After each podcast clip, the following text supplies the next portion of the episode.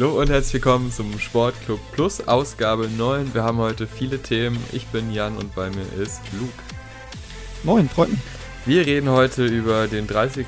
Spieltag der Fußball-Bundesliga. Luke berichtet uns von der Lance Armstrong-Doku. Wir reden über die BBL. Da gibt es ja das äh, neu erfundene Finalturnier. Und über den kommenden DFB-Pokal, die Halbfinals, die jetzt in der Woche stattfinden. Genau. Anfangen tun wir aber mit einem äh, Thema, was auch mit dem Sport zu tun hat, aber eigentlich ein soziales bzw. politisches Thema ist. In den letzten Wochen äh, sind ja seit dem Tod von George Floyd einige Demonstrationen in Amerika und mittlerweile auch in Deutschland und das ist gerade für uns beide ja ein interessantes und wichtiges Thema, weil du ja in Amerika lebst und ich in Deutschland. Das heißt, wir haben jetzt so zwei Sichten auf die Sache und da sich ja auch, zumindest soweit habe ich das mitbekommen, einige Fußballspieler auch solidarisiert haben, ist es ja durchaus auch ein Thema, was man jetzt im Rahmen eines Sportpodcasts zumindest anreißen kann. Wir sind da natürlich keine Experten, aber haben da ja dann durchaus auch unsere Meinung dazu und die tun wir jetzt wohl kund. Wie ist das denn für dich? Weil, was ich so mitbekomme, ähm, ist es, die, die Demonstrationen sind natürlich in Amerika viel größer, ähm, weil da auch, ohne jetzt die deutsche Polizeigewalt zu relativieren, äh, also Polizeigewalt in Amerika sieht schon, zumindest so was man mitbekommt, sehr extrem aus. Ähm, es gibt auch Fälle in Deutschland, wo auch Leute umkommen äh, und die auch teilweise rassistisch motiviert sind, aber der Aufschrei in Amerika ist ja doch ein Stück weit größer, weil das da ein akuteres Gefährdnis Das ist aber nicht vergleichbar, ja. Genau. Kannst du da mal ein bisschen Also ich möchte mal, ich möchte mal vorweg sagen, mir, mir fällt es echt schwer darüber zu sprechen, weil mhm. ich auch nicht wirklich in der Position bin, da wirklich überurteilen zu können. Ich bin ein privilegierter, weißer Mensch, der alles, alle Wege immer, alle Türen immer offen hatte, ähm, der nie wirklich selber mit Rassismus äh, ja, zu tun haben musste. Ähm, deswegen kann ich, ist es, für, ist es eher die Zeit für mich momentan, haben auch schon viele gesagt, zuzuhören, anstelle zu sprechen, weil es ist, ähm, es sind, glaube ich, andere, die größere Stimmen haben. Es ist halt ein super, super komplexes Thema. Wie du sagtest, Polizeiproblematik ist einfach in den USA eine andere, auch, was auch damit zu tun hat, dass die ja, die Ausbildung natürlich viel, viel, viel kürzer ist als hier in, in Deutschland. Ist überhaupt nicht vergleichbar und auch, es ist ein sehr komplexes Thema, aber auch natürlich damit zu tun hat, was für Leute du anlockst für den Polizeijob und also für welche Leute das attraktiv ist. Ähm und was natürlich auch noch dazu kommt, sind die Polizisten natürlich auch sehr viel nervöser und überforderter, was halt auch damit zu tun hat, dass ja jeder Hans und Franz mit einer Waffe rumlaufen kann und dementsprechend haben die ein ganz anderes, ganz anderes Angehen an so, an so Handfälle. Also ich möchte natürlich auf keinen Fall irgendwelche Eskalationen dieser Art verteidigen, nur so ein bisschen, bisschen erklären oder Hintergrund ist wieso, wieso Polizisten hier anders vorgehen. Es ist einfach, es ist einfach ein anderer Hintergrund. Ähm, ja, es ist ganz, ich, ich kann ja nur so ein bisschen mal hier aus Tampa berichten. Ähm, wir hatten jetzt die ganzen letzten Tage seit dem schrecklichen Vorfall eigentlich jeden Tag Demonstrationen und auch äh, jeden Tag friedliche Demonstrationen. Ähm, wir hatten leider ein negatives Beispiel auch. Am äh, letzten Samstag gab es hier ein paar hundert Meter von, von meinem Wohnort gab es Plünderungen aus Schuhgeschäften und Handygeschäften und Tankstellen und was weiß ich. Leider wurde dann auch ein Schuhgeschäft in Brand gesteckt und dann ist ein benachbartes Restaurant auch noch äh, schwer beschädigt worden. Mm, das war so das einzige, das war so das einzige an Randale, was hier in Tampa jetzt passiert ist. Äh, zum Glück gab es danach wieder nur nur friedliche Proteste und auch äh, die eigentliche die eigentlichen Leute, die auf den Straßen gingen, haben sich auch klar für die Inhaber der Lokale solidarisiert und haben auch mitgeholfen, aufzuräumen. Es gibt eine riesen, es gibt große GoFundMe-Kampagnen für unter anderem das Vietnam, für also ein vietnamesisches Restaurant. Äh, also gibt es viel Solidarität und Aber es ist trotzdem natürlich ein bisschen schade, weil sowas dann oft dann halt diese friedlichen Demonstrationen überschattet.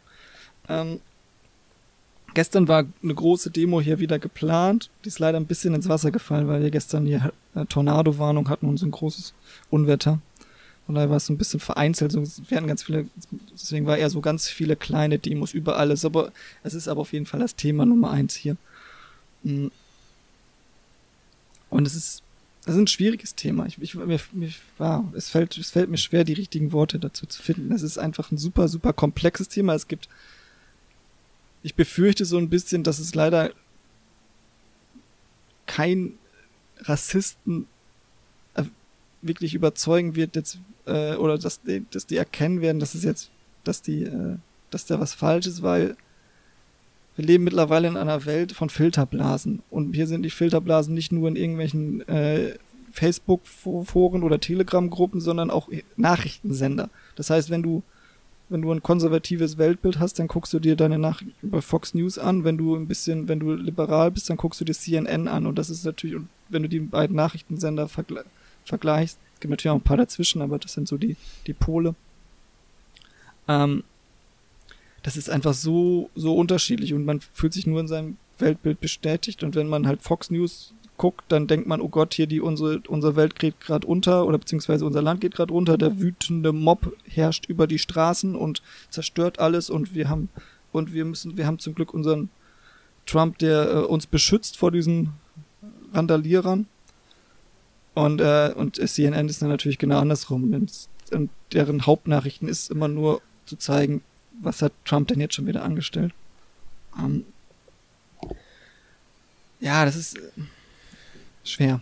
Ja, Und, ich kann ja mal ähm, zumindest kurz äh, aus der deutschen Sicht berichten. Also das ist auch hier Medienthema Nummer eins, jetzt auch schon seit, also eigentlich ein bis zwei Tage nach dem Tod, äh, eigentlich seit den ersten Demos und vor allem ist es natürlich auch einfach medienwirksamer, auch die Ausschreitungen, äh, sei es jetzt seitens der Polizei, die, ähm, also die Szene vor allem mit den zwei Au Polizeiautos, die dann in die quasi vor der Menge steht und dann nochmal Gas gibt und reinfährt, ja, das ist das, schon ja. echt, also das sind natürlich auch heftige Bilder, die dementsprechend auch medienwirksam sind. Ähm, wir hatten gestern relativ viele ähm, Demonstrationen deutschlandweit, ähm, eigentlich in so gut wie allen Großstädten, jetzt vor allem, also ich wohne in NRW, da war es wirklich so, dass jede Großstadt eine Demo hat, die auch alle weitaus größer, äh, zahlreicher besucht wurden, als äh, angegeben wurde, also als vermutet wurde. Das ist ja immer schwer, sowas einzuschätzen.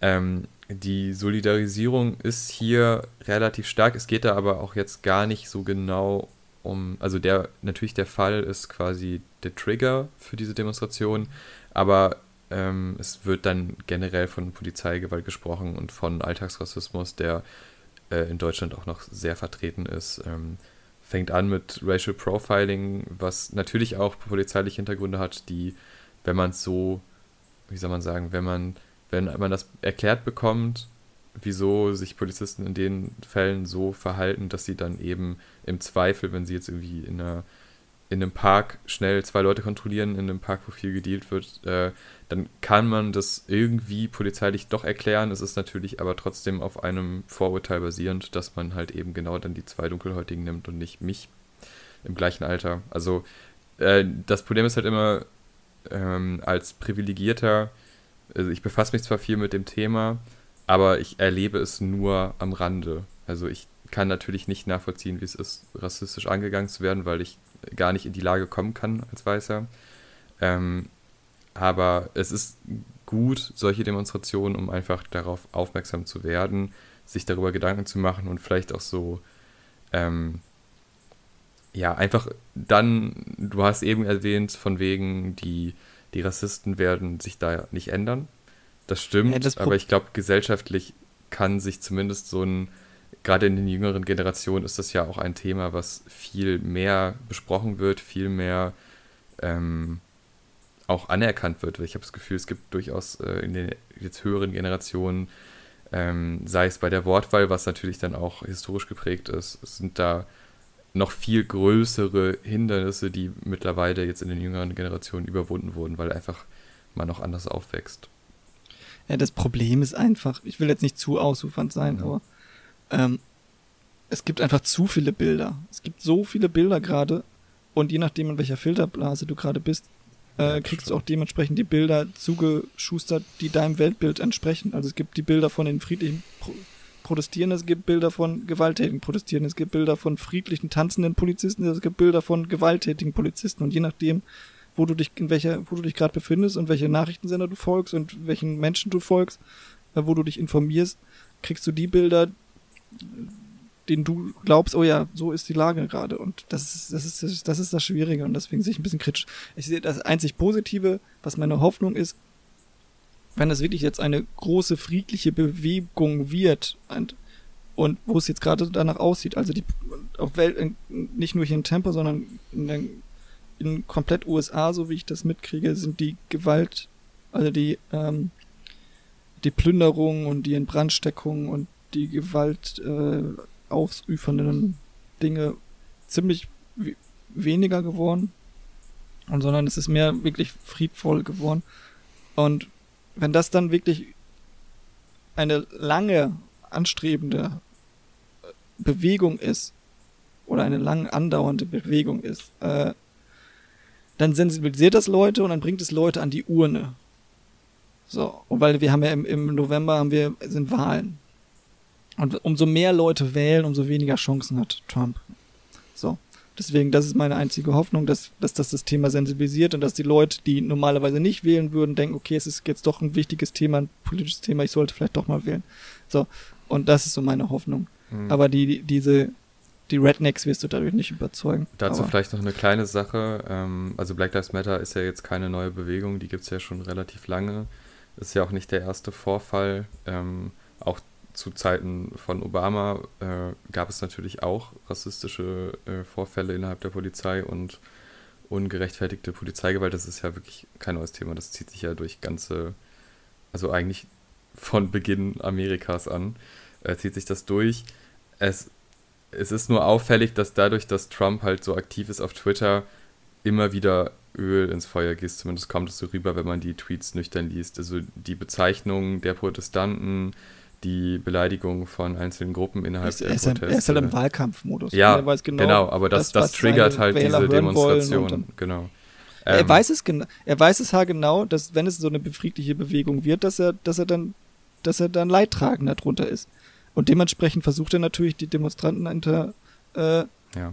als, als, ja, als randalierender Mob darzustellen, damit er sie dann wieder hier als Law and Order äh, Typ, also der hart durchgreift und unsere und die Bevölkerung beschützt, hinstellen kann. Das ist natürlich seine Taktik. Das ist, das ist aber, er ist halt komplett im Wahlkampfmodus. Ja, das ist, ja ärgerlich bei sowas, weil man auch so ein bisschen den Fokus verliert. Also das ursprüngliche Problem ist natürlich Rassismus und Polizeigewalt und es geht aber größtenteils darum, wird jetzt gerade friedlich demonstriert, ist da jetzt eine Scheibe eingeschlagen worden, von wem ist die eingeschlagen worden, darf der Polizist da jetzt noch reinrennen und den einen runterdrücken oder nicht? Also es wäre sinnvoller, einfach Debatten zu führen über dieses Thema und darauf aufmerksam zu machen, was das Ziel der Demonstration ist.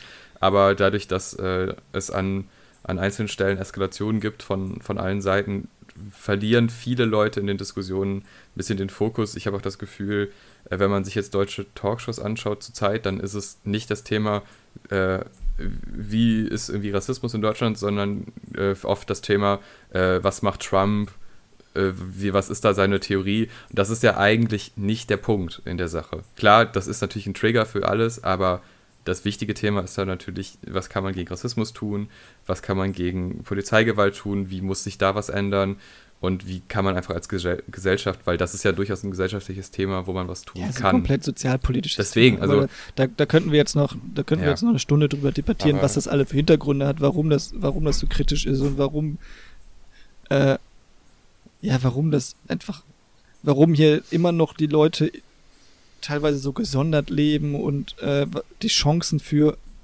Menschen aus niedrigen sozialen Schichten so, so schwierig ist, hier äh, da nach oben zu kommen, noch viel, viel schwieriger als in Deutschland. In Deutschland ist es ja auch nicht ganz so einfach. Also men Menschen aus mhm. niedrigen sozialen Schichten studieren ja auch statistisch zum Beispiel viel, viel seltener als Menschen, die aus hören. Und das ist halt hier noch viel extremer.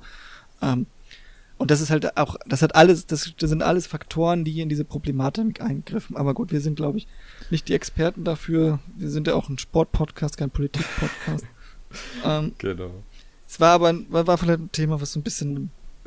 Es ja, ist was, einfach ein sehr einfach, präsentes was, was einfach Thema. dominiert, wo ja. man, wo man nicht dran vorbeikommt und ja, ich glaube aber, dann können wir das auch dabei belassen, würde ich vorschlagen. Ja. Könnte ich kurz noch ein, äh, eine Person, die ich vorher tatsächlich noch nicht kannte. Sie ist Autorin, Redakteurin und auch irgendwie Moderatorin und hat vor allem in dem Bereich viel studiert und Schlaues zu sagen. Äh, sie hat, sie heißt Hatja Haruna, ich hoffe, ich spreche es richtig aus, Oelka, also OE. Ähm, ich werde das mal unten in die Kommentare verlinken, diese äh, die Frau hat ziemlich kluge Sachen bei Markus Lanz gesagt und äh, ist sehr tief im Thema drin und kann das auch sehr anschaulich erklären, was auch Alltagsrassismus und so angeht. Da muss ich echt sagen, äh, wurden mir viele Sachen nahegebracht, die ich nicht in Worte fassen kannte, äh, konnte vorher und deshalb kann das vielleicht auch anderen Leuten helfen, um auch mal so ein bisschen was Produktives hier beizutragen. Aber lass uns äh, zu unserem Ursprungsaufhänger kommen, Sport, denn die Bundesliga die lief weiter. Es gab viele äh, Solidarisierungsversuche ähm, seitens einzelner Spieler, aber dann auch vor den Spielen ein, ein Hinknien, was ja damals auch ein Symbol war aus dem Football, wenn ich es richtig in Erinnerung habe, wo damals protestiert wurde, ist aber schon eine Zeit lang her. Ähm, ja, und Colin Kaepernick hat damals diese Bewegung gestartet. Ja. Genau. Äh, das war auf jeden Fall durchaus ein Thema während des Spieltags, aber wir kommen jetzt mal zum Sport, weil wir da, wie gesagt, jetzt auch nicht, leider nicht die Experten sind. Ähm, wie fandst du den Spieltag? Gab es ein Highlight für dich überhaupt? Ja, ich will. Ich, ja, es ist schwierig, den Übergang zu bekommen. Hm. Ähm, aber ich versuch's mal. Also ich bin allgemein, ist für mich die Bundesliga weitestgehend abgeschlossen. Also mich brennt, also die Meisterschaft ist entschieden ähm, für internationale, den Kampf um internationale Plätze konnte ich mich noch nie begeistern. Also, also interessiert mich ehrlich gesagt nicht so wirklich, ob jetzt Leverkusen oder Gladbach sich für die Champions League qualifiziert. Und geschweige denn, wer sich den Europapokal qualifiziert, es sei denn, Freiburg rutscht da doch nur irgendwie rein. Ähm, von daher, und von daher ist so das einzig Spannende, in Anführungsstrichen, noch der, der Abstiegskampf. Ähm, und auch da ist es irgendwie mit an, wirklich mit Anführungsstrichen, weil ja, es ist halt irgendwie jetzt ein Zweikampf zwischen Bremen und Düsseldorf, der jetzt noch übrig bleibt, so gefühlt. Um den, um den, äh, ja, um den 17. Platz, weil ich auch schon gesagt habe, dass der 16. Ich gehe stark davon aus, dass er eine Relegation gewinnen wird. Ähm, und das ist natürlich, das ist noch Spannung, aber das sind auch, wenn man sich so Spiele aus von Bremen und Düsseldorf anguckt, das sind jetzt auch nicht so geile Spiele, wo man sich drauf freut. Deswegen äh, deswegen ist äh, schwierig. Also das einzige Spiel, wo ich mich wirklich drauf gefreut habe diese Woche, war, war Leverkusen Bayern, weil vor den, weil ich eigentlich im Hinspiel war das ein sehr, oder in der Hinrunde war das ein sehr, sehr ansehnliches, cooles Spiel. Ähm, ich war jetzt aber auch, fand ich jetzt auch ein bisschen enttäuschend irgendwie. Also Leverkusen hat, ist, ist halt früh in Führung gegangen und ich habe mich schon gefreut, so cool. Äh, es könnte ein richtig, es könnte ein richtig ja, ein richtiger Fight werden und dann aber dann hat Bayern so schnell 1-1, 2-1 und dann auch der 3-1 hinterher, dass dann das Spiel schon wieder entschieden war. Ähm, und irgendwie auch gefühlt ohne richtig Gegenwehr. Ja, das war so. Ja, das gefühlte Highlight. Ich weiß, du hast, du hast auch nicht so viel äh, Begeisterung für diesen Spieltag, habe ich mitbekommen. Ist das richtig? Ja, das ist richtig. Ähm, Bayern gegen Leverkusen wäre für mich jetzt schon noch so ein Ding äh, also klar, 4-2 klingt erstmal spannend, ging ja auch gut los für Leverkusen und das sind diese klassischen Momente, wo man denkt, oh, da könnte aber doch noch was passieren, jetzt wird sie schon führen, aber dann hat Bayern relativ schnell klar gemacht, nee, wir sind einfach gerade mit Abstand die beste Mannschaft in dieser Liga und äh, vor allem Goretzka hat mir gut gefallen, ist mir in den letzten Wochen schon aufgefallen, dass der nicht nur Körpermasse dazu gewonnen hat, sondern auch einfach irgendwie richtige Entscheidungen äh, trifft und einfach ein gutes, also eine gute Position für sich gefunden hat und die einfach gut ausfüllt, auch zusammen mit Kimmich.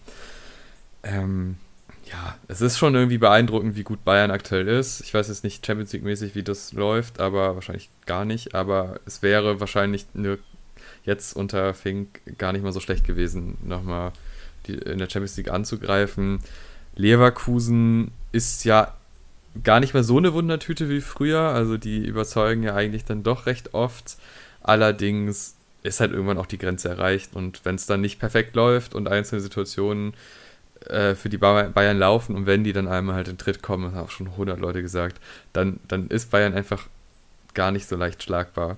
Und das war jetzt sehr eindeutig. Die Liga ist durch. Also oben ist es halt, es ist entschieden, Bayern wird Meister. Dortmund spielt eigentlich immer noch ziemlich gut, finde ich. Aber halt nicht auf dem Niveau von Bayern München. Ähm, Leipzig lässt so ein bisschen federn. Also man merkt so ein bisschen, dass diese kleine Euphorie, die es gab, weil es oben recht eng war, dadurch, dass jetzt Bayern so doch so durchstolziert ist, halt irgendwie auch die anderen so ein bisschen schlechter wirken lässt. Also du hast so Leipzig im, ich meine, die müssen schon noch aufpassen, die sind drei Punkte entfernt von, äh, vom Euroleague-Platz, aber im Endeffekt ist das die einzige Spannung, die man sich da einreden kann. Dieser Platz 5, wer von den drei Vereinen Grund, äh, muss Euroleague spielen und darf nicht in die Champions League und dann vielleicht noch äh, hier Platz 6, 7 da kann es halt noch spannend werden. Krimi, ja. Ja, aber das ist halt nichts, was mich motiviert, selbst als Freiburg-Fan, weil du kennst ja meine Meinung zur Euroleague und Freiburg. Ähm, und unten, da wird es halt spannend, aber du hast es auch schon gesagt, es ist halt spannend von der äh, Konstellation her. Spannend vom Spiel zuschauen ist es halt einfach nicht, weil also Düsseldorf hätte ja jetzt mal gewinnen können. Also das, die Chance war ja durchaus da. Sehr frühes Tor, rote Karte für Hübner, also einen wichtigen Spieler von Hoffenheim. Und dann Unterzahl muss man einfach irgendwie besser ausspielen. Aber das sagt sich natürlich so leicht, weil Hoffenheim mit einem Mann weniger ist zwar immer, immer noch ein gutes Team, aber in dieser Abstiegssituation für Düsseldorf wäre das natürlich wichtig gewesen, wenn sie da dann halt den Dreier mal geholt hätten, haben dann immerhin noch den Punkt gerettet und hatten dann zum Ende hin auch noch Chancen, dann irgendwie noch einen Sieg zu holen. Aber wenn es nicht mal da klappt an so einem Tag mit den Startbedingungen, dann weiß ich halt auch nicht. Ja, aber war viel wert der Punkt jetzt. Ja, ja. aber du wirst nicht immer in der neunten Minute eine rote Karte auf der gegnerischen Seite bekommen. Das ist schon ein Vorteil auf die Zeit. Ja, aber es ist schon, man muss ja auch dazu sagen, nach der, der, nach der kurzzeitigen Euphorie in Bremen und den sieben Punkten nach, aus drei Spielen nach der Corona-Pause ähm, gab es ja jetzt zwei Niederlagen, unter anderem mhm. ja unter der Woche ja auch noch das Nachholspiel gegen Frankfurt, das, was 0-3 ausging, wo man sich wahrscheinlich auch mehr versprochen hatte. Um, und heute ja, hat man auch irgendwie das Gefühl gehabt, sie spielen nur auf das 0-0 und stellen sich komplett hinten rein und kriegen dann kurz vor Schluss auch noch das 1-0, ein bisschen bitter.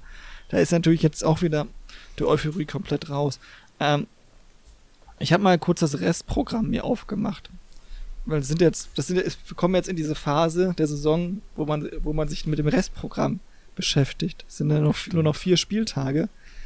Und wenn ich mir angucke, Düsseldorf hat nämlich echt ein hammerhartes Restprogramm. Wir spielen jetzt als nächstes zu Hause gegen Dortmund, dann auswärts in Leipzig, dann zu Hause gegen Augsburg und dann nochmal auswärts bei Union Berlin. Hm? Bremen, jetzt ein Auswärts, ein ganz, ganz, ganz wichtiges Auswärtsspiel in Paderborn, müssen die gewinnen. Weil danach äh, Bayern München, zu Hause und dann auswärts in Mainz und heim in Köln. Also gefühlt ein bisschen leichteres Restprogramm als, als Düsseldorf. Mhm. Ähm, also, also abschreiben würde ich sie noch nicht. Wenn sie jetzt nächste, sie müssen nächste Woche gegen gegen Paderborn, ähm, gegen Paderborn gewinnen und weil zeitgleich spielt Düsseldorf in Dortmund, dann können schon wieder, dann können, dann könnten die Punkt gleich stehen. Also das ist so die, die, so diese Konstellation, das ist das Einzige, was mich interessiert, ehrlich gesagt. Und ja. ich, ich, glaube nicht, dass Mainz, also Mainz hatte jetzt einen ganz, ganz wichtigen Sieg gegen Frankfurt ja, äh, eingefahren, haben jetzt, haben jetzt drei Punkte Vorsprung vor Düsseldorf und bei dem Restprogramm von Düsseldorf glaube ich auch, ich kann mich täuschen, aber ich glaube nicht, dass sie das noch aufholen werden wieder. Äh, Union Berlin ist äh, und Augsburg sind jetzt schon vier Punkte weg. Es ist nicht mehr viel, ne? Ja. Das sind, also das klingt relativ knapp, aber es sind halt nur noch vier Spieltage. Ich sag mal, Düsseldorf maximal sechs Punkte, wenn es normal läuft. Ähm, ich, bei den letzten beiden Spieltagen bin ich mir schon recht sicher, dass Düsseldorf da noch, noch raushauen kann. Also die haben einen Kader, der zumindest mit den zwei Vereinen mithalten kann. Ist halt die Frage, was Bremen in der Zwischenzeit macht, ob die dann gleich auf sind oder. Ich, ich kann Bremen irgendwie nicht mehr einschätzen. Also, das war ja jetzt wieder so eine Defensivleistungs. Ja, also, also alles auf Defensive bedacht, was irgendwie Sinn macht im Abstiegskampf, aber das ist halt immer, du kannst nicht 90 Minuten verteidigen, du musst halt ab und zu auch nach vorne und dann halt die richtigen Momente und die richtigen Ideen haben. Die fehlten da wieder. Wolfsburg ist auch ein schwieriger Gegner und das, das haben schon viele Vereine gemerkt dieses Jahr, dass es echt eklig ist, gegen die zu spielen. Aber es kommt gar nicht so ein, so ein Abstiegsfight-Gefühl auf bei mir, weil ich mir jedes Mal denke, boah, die, die Vereine da unten, also Paderborn, nie irgendwie mal ein Durchbruch. Klar, 1-1 gegen Leipzig ist gut, aber ist halt auch wieder keinen Sieg. Also das bringt ja nichts. Du kannst ja. Ja, musst die haben halt, auch einfach keinen Kader dafür, da muss man ja, ganz ehrlich sagen. aber es gibt halt auch Bremen und Düsseldorf kriegen es auch nicht hin, irgendwie mal in so einen klassischen Fight. Es gab schon mal so richtige Läufe von Mannschaften da unten. Das hat jetzt höchstens Frankfurt geschafft, dass die sich da, bevor es wirklich zu spät war, nochmal raussiegen ja, Bremen hatte ja sieben Punkte aus drei Spielen. Ist Ja, aber die waren schon so weit hinten. Lauf. Und das waren auch keine super guten Spiele. Das waren glückliche Siege größtenteils. Also wirklich, Boah. doch, Boah. also komm, da war jetzt nichts, wo man, da waren immer Einzelaktionen, die waren in Ordnung, aber da war im Großen und Ganzen war das ein, ein großes Ja, Gemauer. du brauchst, du brauchst solche. Du kannst doch nicht, du kannst doch nicht erwarten, dass du irgendwie damit mit äh, auf dem zweitletzten Tabellenplatz und dann mit Hurra-Fußball dich da rausspielst. Du brauchst dreckige Arbeitssiege, anders geht's nicht. Ja, aber doch, ist, guck dir doch mal den Bremen-Kader an, offensiv. Du hast, also ja, aber okay, da fehlt Rashica, Selbstvertrauen. Ja, das ist halt die Scheiße, aber an sich ist es doch ein, kein schlechter Kader. Die müssen doch nicht so spielen wie, wie Fortuna. An sich nicht. Oder wie. Aber haben auch so auch ein. Ach, das ist alles so langweilig da unten. Die können wirklich. Ich vermisse. Also, sorry jetzt an alle Fans von irgendwelchen Vereinen da unten. Aber ich würde keinen vermissen. Also, ab von mir aus Platz. Bremen, ne? Ja, Bremen würde ich schon vermissen. ist, ich, Wir brauchen den. Das ist guck so. mal, stell dir mal vor, Nee. Wolfsburg ist der einzige Nordclub in der Bundesliga. Das ist ja, wie traurig wäre das. Ja, Wolfsburg. ja, da wird also doch wirklich. keiner im Norden sagen, ja, das ist ein Nordverein. Ja, Hannover ist weg, Hamburg, nö, Ja, aber. keine Ahnung. Ich, also, wir haben es schon mal gesagt, aber Rostock, Hamburg. Hamburg, Bremen. Das wird, äh, das, das macht alles wieder gut, was im Abstiegskampf verloren gegangen ist. Das wird rund gehen, die Relegation. Ja, das kann vielleicht sein. Das kann vielleicht, sehr gut vielleicht sein Haben wir noch ein schönes, vielleicht haben wir noch ein schönes Relegationsspiel dann zum Schluss. Das ist vielleicht, Das vielleicht wär- da tatsächlich noch ein Ja, ganz Highlight. cool. Aber ja, ich, ich sehe mich so ein bisschen.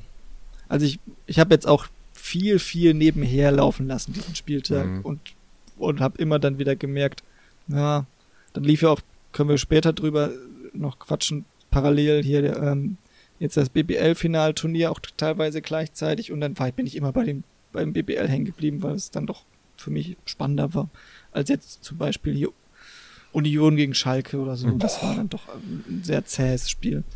Oder auch Augsburg, oder auch Augsburg gegen Köln. Das ist nicht nur von den Namen, auch von der Tabellensituation, wo du dir denkst, ja gut, also so richtig, richtig spannend ist das jetzt auch nicht.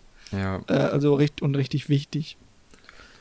also Allgemein heute war schon sehr zäh alles, ne? Also, Ja, schlimm. Also wirklich schlimm. Ich meine, Schalke-Spiele sind seit äh, einem halben Jahr schlimm anzuschauen. Also da, da weiß man schon, was man bekommt, aber es wird halt auch einfach nicht besser. Und es gibt so Vereine im, im unteren Mittelfeld oder welche, die jetzt so zum Ende hin ganz schön abgerutscht sind, die einem wirklich Sorge bereiten aufgrund der spielerischen Leistung, aufgrund der Kaderzusammenstellung, wo du dir auch denkst, selbst wenn die jetzt ähm, nächstes Jahr irgendwie zwei, drei neue Spieler kaufen, da ist, sind so viele Baustellen teilweise und Spielideen, die nicht mehr funktionieren von Trainern. Also die untere Hälfte der Liga, ich sag mal, alles unter Schalke, wobei ich Frankfurt ein bisschen ausklammern würde, wobei ich teilweise auch echt schwierig anzuschauen war und Köln durchaus auch einen Lauf hatte eine Zeit lang, das war auch ziemlich gut, aber da fehlt bei allen die Konstanz und äh, eigentlich so ab Augsburg sind alle konstant schlecht.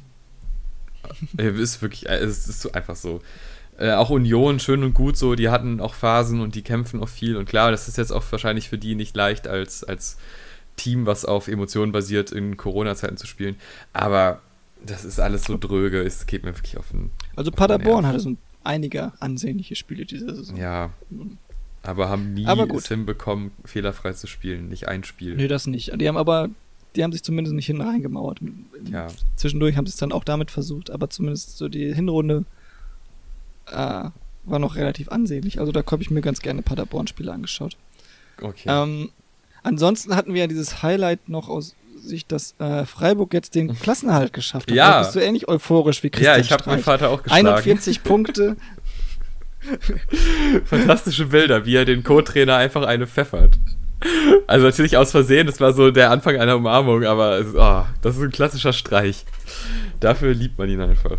Ähm, Ja, ja, ich konnte es tatsächlich fast komplett sehen und äh, glücklich, durchaus glücklich. Gerade erste Hälfte, da war Gladbach durchaus besser und ich, man hat mich schon sagen hören, ja, also wenn das so weitergeht, dann wird das nichts. Das kannst, also das hätte nicht 0-0 in die Halbzeit gehen sollen. Und dann kam unser Sportdirektor. Äh, also es gab auf jeden Fall bei The Zone ein Interview, wo er meinte, ja, es läuft nicht gut. Wenn wir kein Tor bekommen, gewinnen wir. Und äh, wenn sobald wir eins bekommen, wird es ganz schlimm. Und er hatte recht, weil dadurch, dass wir Hartenbach kein war das, ich, ne? Äh, ja, dadurch, dass wir kein, ich glaube schon, dadurch, dass wir kein Gegentor bekommen haben, äh, kam Nils Petersen rein, köpfte und wir haben gewonnen. Und jetzt war wieder das äh, ein schönes äh, Zitat von äh, Max Jakob Ost, den man ja aus dem Rasenfunk kennt, der bei The Zone auch äh, zum ersten Mal mitkommentiert hat, was ich sehr gut fand. Ähm, er sagte nämlich, dass Freiburg sich gerne dem Ergebnis anpasst. Also Freiburg spielt so, wie es das Ergebnis vorgibt. Also sobald wir führen, sind wir auf einmal gut. Auch wenn es vorher gar keine Hinweise darauf gab, dass wir gut spielen. Aber wirklich, sobald es 1-0 gefallen ist, waren wir offensiv durchaus äh, besser vertreten und einfach viel lebendiger und aggressiver in den Zweikämpfen. Also ja, und dann noch die rote Karte natürlich gegen Player.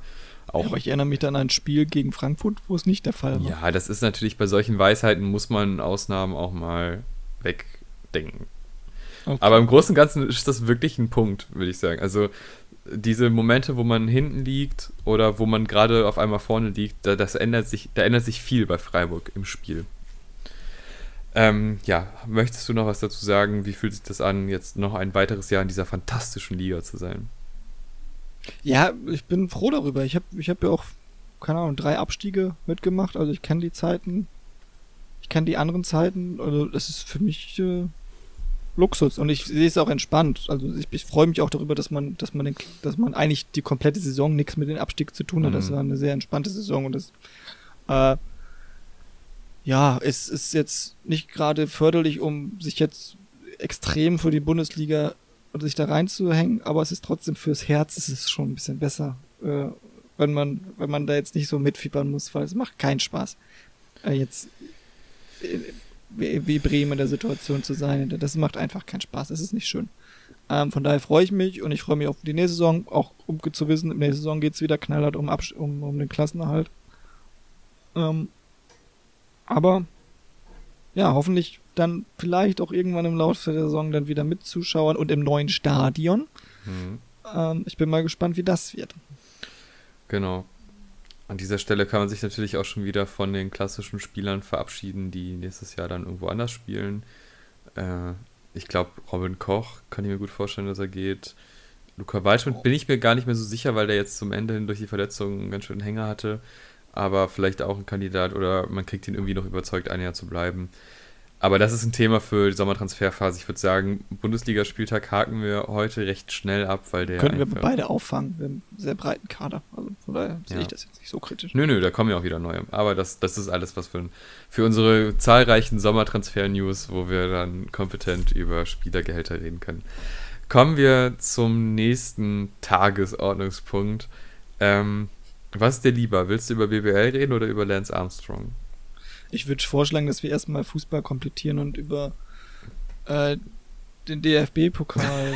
Stand zwar nicht zur Auswahl, können wir aber auch nehmen. Äh, ja, DFB-Pokal, Mann, Mann, Mann, es geht wieder los. Halbfinale, Saarbrücken-Leverkusen, boah, krass. Und äh, Bayern-Frankfurt. Kurz deine Expertise zu Saarbrücken-Leverkusen. Wer wird weiterkommen? Wem drückst du die Daumen? also ich sehe gerade, wenn du die Quote ist 14,5 auf Saarbrücken. Hm? Ähm, Aber ist die, das, erstaunlicherweise ist die Quote geringer als für Frankfurt. Frankfurt hat, nur Echt? 16, hat eine 16,5 Quote. Was? Also was findest du realistischer, dass Frankfurt weiterkommt oder Sa- Saarbrücken weiterkommt? Wobei, ähm, Leverkusen hat eine, eine Schwäche und das sind schwache Gegner. Ähm, Leverkusen schafft es recht oft, gerade solche Spiele zu verkacken. Ich erinnere an ganz viele Euroleague-Abende mit Leverkusen, wo ich dachte, Leute, es kann nicht sein, dass wir jetzt, dass jetzt hier irgendwie gegen kleinste Vereine aus äh, Tschechien und Co. verloren wird. Ähm, also es ist durchaus die Möglichkeit, dass der Brücken einen raushaut. Aber Also wenn du jetzt einen Zehner hast, auf wen und du, und du müsstest den entweder auf Saarbrücken oder auf Frankfurt setzen, auf wen würdest du setzen? ich Saarbrücken. Ja, tatsächlich auch. Also siehst du auch, Ja, weil ist weil Leverkusen. Leverkusen ist der, der klassische Gegner, der sowas verliert. Ich die hoffe es nicht. Auch zu Hause, ne? Frankfurt sp- die spielen ja, Ja, auch in München. Die Fans werden, ne? Aber man erinnert sich natürlich schon ein bisschen an das Finale ne, vor zwei Jahren. Äh, an die Sensation. Ja. In Berlin natürlich. Das finde ich schade. Ich, gut, aber es ist ja jetzt auch egal. Ohne Zuschauer, mit Zuschauer macht sowieso keinen Unterschied. Aber ähm, ja, aber man, Frankfurt wirkt jetzt nicht gerade so, als würden die, äh, als wären die gerade in der Lage, Bayern zu ärgern. Aber Nee. Also, ich sag mal, natürlich, man ist ja beim DFB-Pokal immer so ein bisschen auf, oh wow, der Underdog schlägt den Großen, aber im Finale möchte ich nicht nochmal sowas wie Duisburg erleben. Ich will einfach Leverkusen gegen Bayern sehen. Es tut mir leid, aber es ist ja, so. aber das war jetzt heute oder beziehungsweise am Samstag äh, jetzt auch nicht so geil. ja, aber meinst du, Saarbrücken gegen Bayern wird besser? Nö, aber Saarbrücken-Frankfurt vielleicht. nee, das will ich auch nicht sehen. Das interessiert mich auch nicht. Also ich bin wirklich einfach. Ich meine, klar, Leverkusen ist schwächer als Bayern, aber Leverkusen ist ein Verein, der Bayern zumindest ein bisschen wehtun kann und das auch ab und zu schon gezeigt hat. Und mit ganz viel Glück und ganz viel Peter Bosch kann das klappen. Aber an sich ist es offensichtlich, wer diese, wer von diesen vier Vereinen diesen Pokal holt und wer der absolute Außenseiter ist und welche zwei Mittelfeldvereine da auch noch mitspielen, die so ein bisschen unterschiedlich sind. Ach man, keine Ahnung, es ist einfach, es ist auch nicht so spannend, ehrlich gesagt. nee, irgendwie nicht ganz so, nee. Es ist alles so, ich bin so ein großer Fußballfan, aber es ist alles so langweilig geworden. Ich guck's nur Aber mal. es geht ja bald gucken in den kann. anderen Dingen wieder los. Ja. Hast du dich Liga Nos, Liga Nos hat wieder angefangen, ne? Kannst, kannst du da Analyse zu geben? Was ist die Liga NOS? Die, letztes Mal hast du mich beschimpft, weil ich nicht wusste, wer bei Lissabon spielt. Ja, Liga- weil das ist ja ja. auch Allgemeinwissen, aber was ist denn die Liga NOS? Ja, ja, die portugiesische. Echt? Die heißt so? Hieß die immer schon Ich so? glaube ich glaub schon, ja. Ja, ich kenne die nur unter irgendwelchen Werbenamen wahrscheinlich.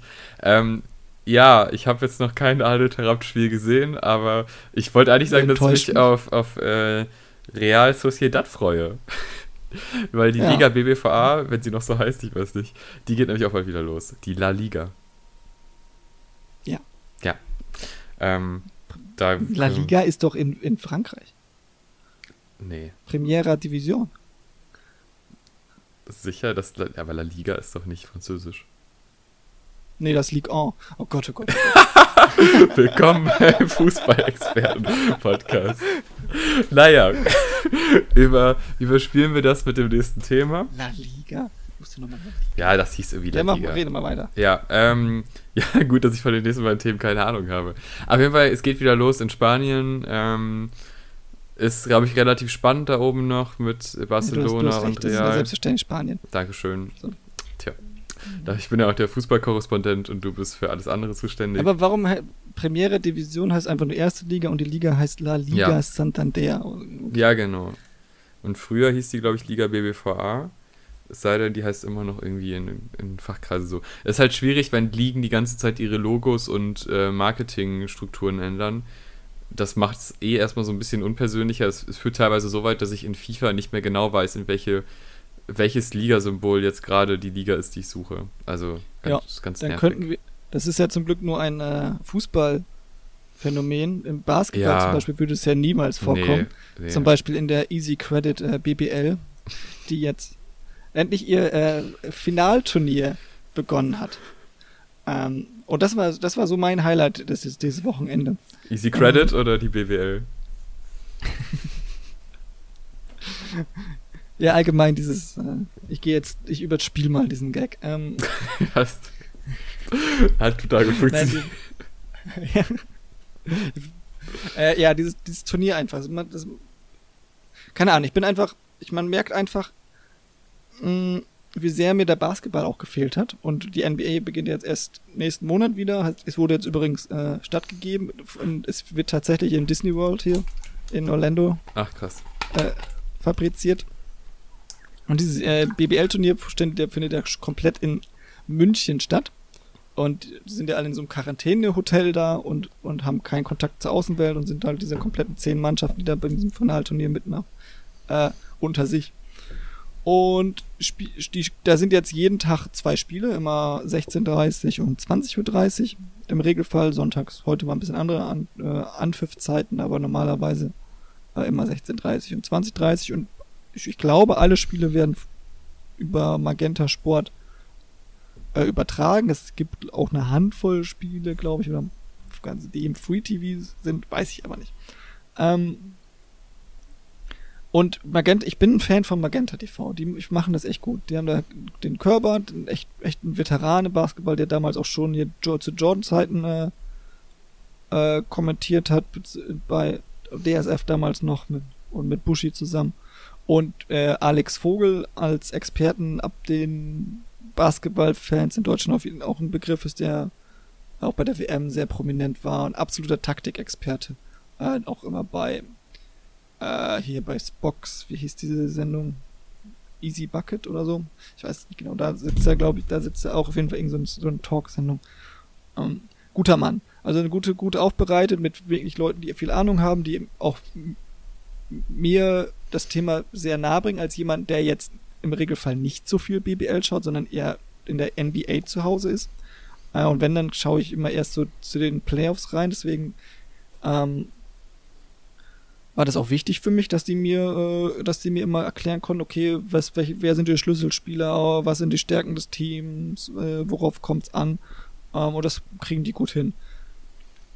Ähm, ganz allgemein muss man auch sagen, dass die Mannschaften viel durcheinander gewürfelt sind. Also viele, viele Mannschaften haben, äh, mussten auf, äh, müssen jetzt auf Spieler verzichten, aus unterschiedlichsten Gründen. Oft, weil sie in den USA geblieben sind oder was weiß ich. Und dann haben auch, und dann haben die sich aber auch wieder verstärkt. Also es ist äh, viel Ungewisses. Ähm, die durften ja auch alle keine Vorbereitungsspiele machen, deswegen ist noch mehr ungewisser, wie, wie so, wie die einzelnen Formen sind. Mhm. Aber es ging jetzt los. Am Anfang, oder beziehungsweise am, am Samstag war das erste Spiel mit äh, Göttingen gegen, gegen Kralsheim. Das war ein Spiel zweier Außenseiter. Äh, und da kam, kam dann auch so der erste, die erste, der erste Hero dieser, oder die erste Hero-Story dieser, äh, dieses Turniers hier, und zwar Bennett Hunt von, äh, von Göttingen, der ein 21-jähriger Point Guard, gerade mal 1,80 groß, wirkt aber auf dem Feld zwischen dem den anderen Riesen eher wie 1,60, wenn man den so sieht, aber ähm, und der hat äh, einen neuen äh, Karrierebestwert auf, äh, ja, geschafft und äh, 30 Punkte aufgelegt und 5, 5 von 8 von einer Dreierlinie unter anderem getroffen. War richtig, richtig stark, hat richtig, hat richtig Spaß gemacht. War ein schönes, schönes Spiel zum Einstieg, obwohl es zwei Mannschaften sind, die man nicht so auf dem Schirm hatte. Äh, und dann direkt im Anschluss war Ulm, hat sie vom Ulm gegen äh, Bayern München. Bayern München gehört zu den absoluten Top-Favoriten, haben unter anderem Zipsa, den man ja auch aus der NBA kennt, ähm, im Kader. Ähm, und auch aus der deutschen Nationalmannschaft natürlich auch noch viele äh, andere namhafte Spieler. Ulm hat unter anderem äh, Obst und äh, mein Lieblingsspieler Pierre Günther. So ein bisschen so der legitime Vorgänger von äh, Bennett Hunt. Also die haben schon sehr Ähnlichkeiten von ihrer Spielart. Ähm, und die haben überrascht. Also Ulm hat Bayern München in einem doch, doch am Ende spannenden Spiel äh, besiegt. Die erste, die erste, die erste Überraschung mh, mm, hat auf richtig, hat auf jeden Fall Spaß gemacht. Und ich, was, was ich bemerkt habe, Basketball funktioniert für mich wesentlich besser ohne Zuschauer als Fußball. Mhm. Ich weiß, irgendwie, weil die kriegen das auch hin, oder die haben das hingekriegt, das ist ja erstens eine Hallensportart und dann haben die, das haben die so hingekriegt, dass so diese Zuschauerränge extrem abgedunkelt waren. Also dass, dass man das gar nicht so richtig, dass einem das gar nicht so ins Auge immer springt, oh Gott, die, die spielen vor einer leeren Halle, weil, weil man hat, sieht das gar nicht so richtig, weil, weil das so dunkel ist. Und das ist schon, vom Vorteil und auch von der Atmosphäre.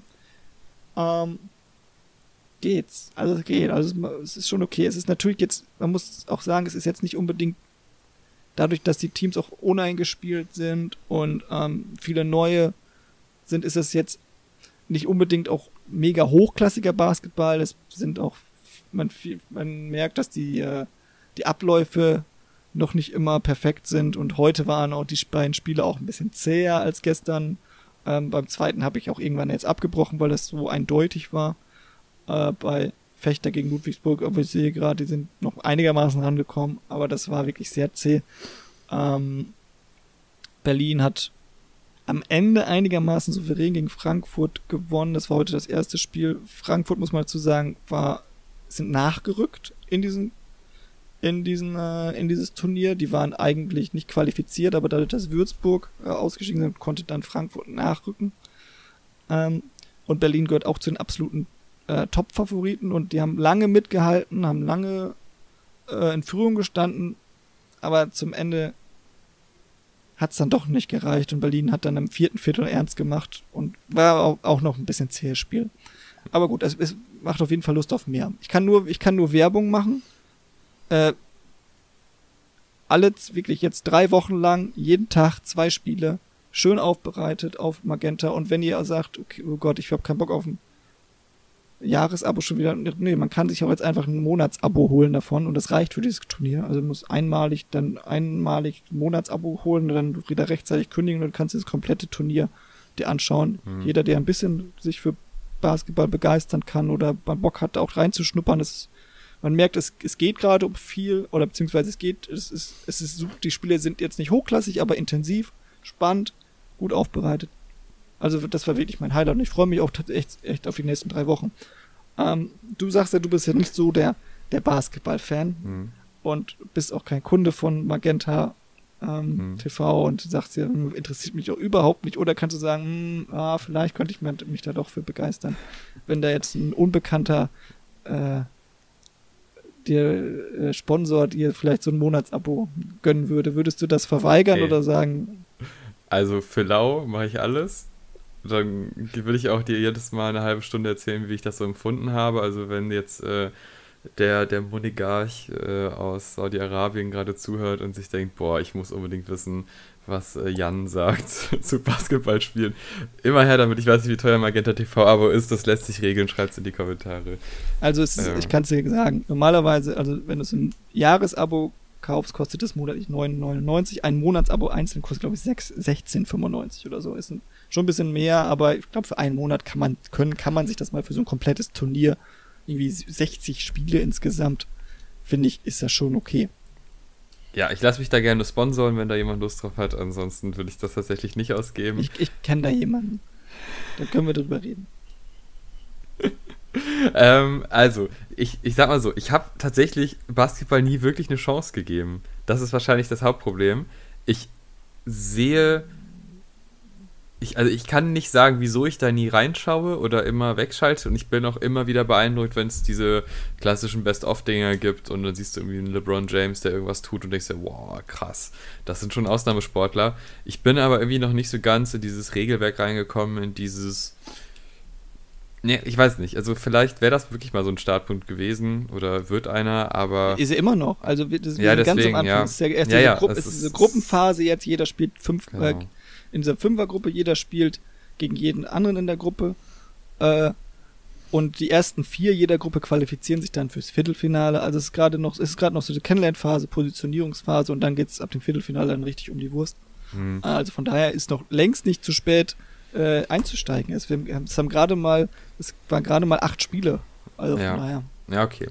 Also. Das stimmt gar nicht. Vier Spiele. Dummkopf. Acht Mannschaften für vier, vier Spiele.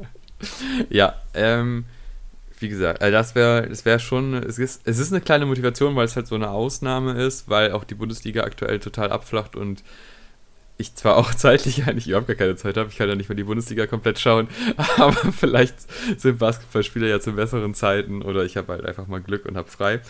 Ähm, ja, ist, die Motivation ist zu geringen Teilen da, was natürlich auch an deiner lebhaften Erläuterung liegt. Ich Aber. Ja, ich bin ja ein bisschen missionarisch unterwegs hier. Ja. Mein Ziel ist ja von diesem Pod eigentlich, ist ja eigentlich nur Jan zu überzeugen, dass es nicht nur Fußball auf dieser Welt gibt, sondern dass man, dass es auch andere Sportarten gibt, sich- die man sich mal ein oder anderes mal angucken kann, damit wir uns nicht mehr über Lissabon unterhalten müssen. Ja, das ist natürlich jetzt ein Downer an meine Lissabon-Community, die hier immer zuhört. Aber okay, Luke. Mach dich ruhig weiter unbeliebt nach der ganzen MC Smoke-Eskapade. Ähm, kommen wir zu einem weiteren Ausnahmesportler, der mir, wie du sicherlich behalten hast, weil ich ja mit dir darüber Ja. geredet habe, absolut ein Begriff ist und ich ja auch mich als äh, Radsport-Fan ehemals geoutet habe. Lance Armstrong, die Doku. Luke, hast du sie gesehen? Was kam raus? Muss ich sie sehen, auch wenn ich das doch live miterlebt habe, was Lance Armstrong so in seinem Leben erreicht hat? Oder Mm. gespritzt, je nachdem.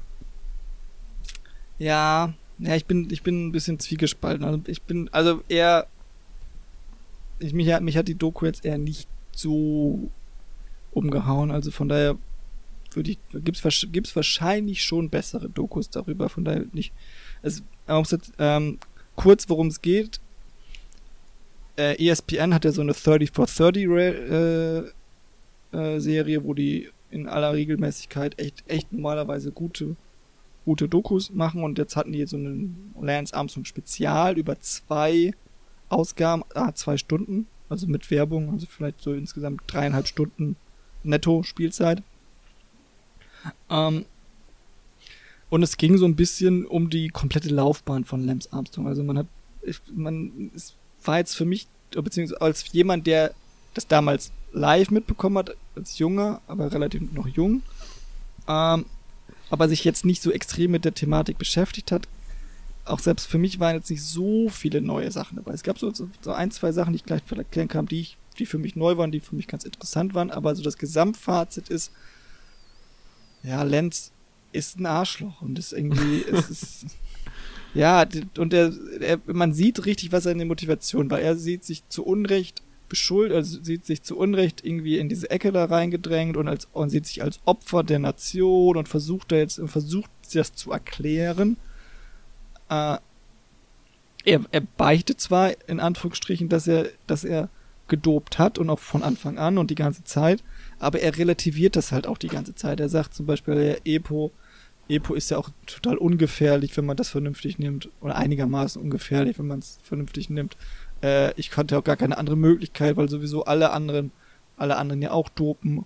Ähm, und dann, und das aber, das ist ja gar nicht unbedingt der Hauptpunkt, das ist ja auch der, um, der Umgang, wie er damals, wie er damals damit umgegangen ist. Es gibt ja, dass er die Leute beschimpft hat und, äh, und unter Eid ausgesagt hat, dass er, äh, ja, dass er niemals mit Drogen, dass er seine Krebskrankheit in den Vordergrund gestellt hat und gesagt hat, ja, ich als jemanden, der so knapp dem Tode entsprungen bin, der, der würde doch nicht ernsthaft seine Gesundheit riskieren, äh, um, um, um Doping zu nehmen. Also sein, sein, seinen Krebs da in den Vordergrund gestellt. Äh, ich, dann gab es ja dann diese Szene, die im Nachhinein auch wirklich richtig peinlich ist, wenn er da auf dem, nach seinem sechsten Toursieg auf dem Siegerpodest stand und dann seine, und damals gab es dann ja auch schon zumindest Zweifler, und gesagt haben, okay, was, ob da alles mit rechten Dingen zugeht. Ähm, und hat dann seine, seine Zweifler beschimpft, dass die nicht an Wunder glauben. Das ist natürlich alles, das ist natürlich alles nicht so ganz, ge, ganz gut gealtert. Ähm, es gab so zwei Sachen, die ich gut fand, beziehungsweise zum Beispiel die Geschichte, weil auch was auch für mich neu war, war zum Beispiel der, ähm, die Rolle von Floyd Landis. Floyd, kennst du noch Floyd Landis? Nee. Floyd Landis war als, als ähm, Armstrong dann das erste Mal zurückgetreten ist, mh, hat, war er dann, hat er dann im Jahr 2006 die Tour gewonnen. Aber man muss dazu sagen, 2006 war sowieso sehr geprägt, äh, weil da die Geschichte mit, ähm, wie hieß nochmal dieser spanische Dopingarzt Fuelta, der da aufgeflogen ist, glaub, und dann äh, unter anderem Jan Ulrich und Ivan Basso äh, schon vor vor Tourstart die waren ja schon die waren schon in in, äh, in Frankreich. Und dann vor Tourstart wurden die dann äh, ich weiß gar nicht, ob die inhaftiert wurden, aber ich glaube schon. Zumindest irgendwie wurden, Irgendwie sowas. wurden die aus dem Turnier genommen. Oder aus der Tour genommen, besser gesagt. Ähm, und da war, war der sowieso schon total überschattet. Und am Endeffekt hat dann Floyd Landis das Ding gewonnen. Und, und das war für mich ein sehr prägnanter, das war für mich eine sehr, sehr prägnante Tour, weil ich kann mich noch sehr gut dran erinnern. Es war, Floyd Landis hatte, war, hatte so einen mega Einbruch. Ich weiß nicht, waren in irgendeiner späten Etappe und, und hat dann schon richtig Rückstand aufgebaut und man dachte, okay, der hat keine Chance mehr. Und dann am nächsten Tag ist er wie aus dem Nichts mit bei einer mega schwierigen Königsetappe nach, alleine nach vorne geprescht und hat äh, da einen ri- riesigen Vorsprung sich rausgefahren. Und man dachte, boah, ist das unmenschlich. Nach der, nach den, nach, ja, nach der Performance am Vortag und dem Einbruch am Vortag auf einmal äh, macht er da so eine Hero und ich war richtig, war richtig, richtig beeindruckt und war und dann kam halt nach der Tour raus, dass er genau bei dieser vor dieser äh, Etappe gedopt hatte und dann wurde ihm der Titel aberkannt. Äh, und was, was wirklich für mich im Endeffekt auch wirklich der, der Scheidepunkt war und danach war die Tour de France für mich kaputt, weil da fiebert man mit einem mit und, und bestaunt ihn, um dann eine Woche später zu erfahren, okay, äh, da war er war sowieso nur gedopt und seitdem verfolge ich das jetzt auch nicht, habe ich es dann auch nicht mehr so richtig verfolgt. Nichtsdestotrotz, seine Rolle mit Lance Armstrong war, der wurde dann erwischt mit Doping und wurde dann für zwei Jahre gesperrt. Und dann wollte er wieder wollte er wieder mitmachen. Und in der Zwischenzeit hat dann auch äh, Armstrong sein Comeback gegeben oder hat dann wieder angefangen. Und er ging, ist dann auch zu Armstrong gekommen und hat gesagt, hey, kannst, kannst du nicht mal ein gutes Wort für mich einlegen, dass ich mit bei euch in, in, in, in dein Team komme? Und er hat nur gesagt, nee, du bist ein verbranntes Tuch, du hast einen schlechten Namen, du bist Gift für den Sport. Äh, dich können wir nicht mehr, dich können wir nicht in das Team nehmen. Und, das, und er hat kein Team, und das war nicht nur bei ihm so, aber er hat allgemein kein, kein Team mehr gefunden, weil er halt als überführter Dopingsünder, äh, ja, schlecht, schlecht, schlechte Reputation für die einzelnen Teams war. Und das fand er dann so blöd und war so sauer, dass er äh, ausgepackt hat und hat äh, detaillierte E-Mails an den Journalist geschrieben mit ganzen Vorgängen und unter anderem halt auch Armstrong beschuldigt. Und dann ist das überhaupt erstmal alles aufgeflaut. Das, Krass, das das Floyd Landis, gar nicht. ja, Okay. das, das war für mich nämlich auch eine Neuigkeit. Mhm. Und ähm, ja, das, das war so, das war so seine Rolle und das war dann auch der Anfang des Untergangs von der, von der ganzen, von der, der ganzen Truppe, von der Mhm. United Postal Teams da. Ja gut, das ist ein Punkt, Ähm. den, den hatte ich so gar nicht auf dem Schirm. Äh, das macht dann so eine Doku für mich dann doch wieder interessant, weil ich mag das nicht, wenn man so große Sportereignisse einfach nochmal erzählt bekommt, wo man eh schon dabei gewesen war. Ähm, ja, finde ich gut. Muss auch sagen, das Problem bei mir ist da jetzt auch einfach, man weiß schon so viel über Doping in dem Sport. Es hat den Sport kaputt gemacht und man will jetzt nicht unbedingt nochmal sehen, wieso es so scheiße war, finde ich. Also, ich habe lieber dann irgendwie sowas wie die, die Basketball-Doku letztens, wo man sich denkt, oh, was. Also, da ist auch viel Chaos und so intern, aber im Endeffekt ist das ein geiles Team. Das ist irgendwie ganz cool. Ähm, bei so einer Lance Armstrong-Doku habe ich die ganze Zeit das Gefühl, boah, was ist, wenn andere Sportarten, die ich mag, halt genauso laufen? Und, ja. Ja, auch nach dieser Doku hat man jetzt nicht unbedingt wieder mehr Lust auf, Bas äh, auf Basketball, auf, auf, auf, auf Radsport. Auf Tennis, ja. Genau. Also das macht jetzt nicht, das ist Ja. keine Werbung für den Radsport, ist sie tatsächlich nicht. nee, der, ähm, ich, der ist eh verbrannt. Für mich dauerhaft. Ja, man kann auch ganz kurz sagen, es gab noch ein emotionales Highlight so ein bisschen, als er über Jan Ulrich gesprochen hat. Hm. Ähm, weil, ja, Jan Ulrich ist ja auch wirklich schwierig aus der Situation gekommen und ist ja dann auch in der, ich weiß Psychi äh, zumindest in psychiatrischer Behandlung hat er auch äh, ich, Alkoholprobleme, soweit ich weiß. Und da gab es ja dann die Geschichte mit Till Schweiger da, wo er da randaliert hat auf dem Gartenfest. Wobei ich ihn da in Schutz nehmen muss. Äh, jeder, der bei Til Schweiger randaliert, hat erstmal was gut bei mir.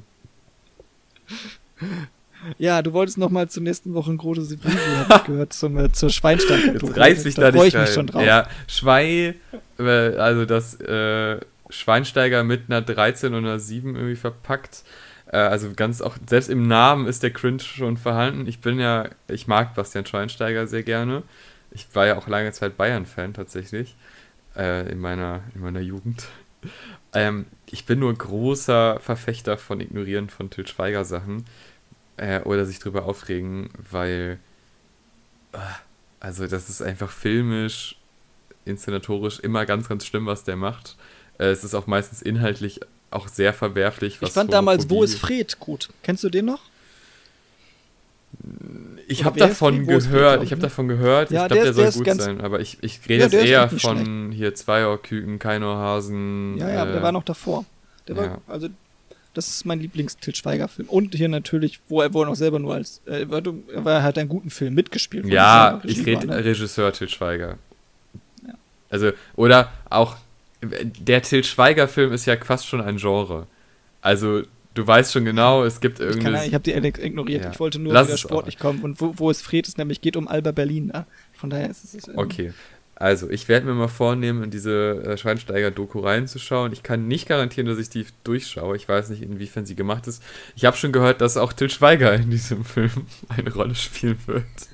Wo ich mich frage, was, wieso? Der ist bestimmt nicht relevant für Sebastian Schweinsteigers Leben. Und jetzt kommen wir nicht mit Beste guter Freund. Ach komm. Tisch, nee, das, ich hoffe nicht. nicht das kannst du. Das, würdest, das würde dein Weltbild zerstören. Dann ja, der, weniger gib dir doch mal das Facebook-Profil von, von Til Schweiger. Abends so ab 23 Uhr mit einer Flasche Rotwein. Da, das kann nicht der beste Freund sein von Bastian Schweinsteiger, sei denn Bastian Schweinsteiger ist doch nicht so, wie ich ihn vor Augen habe. So.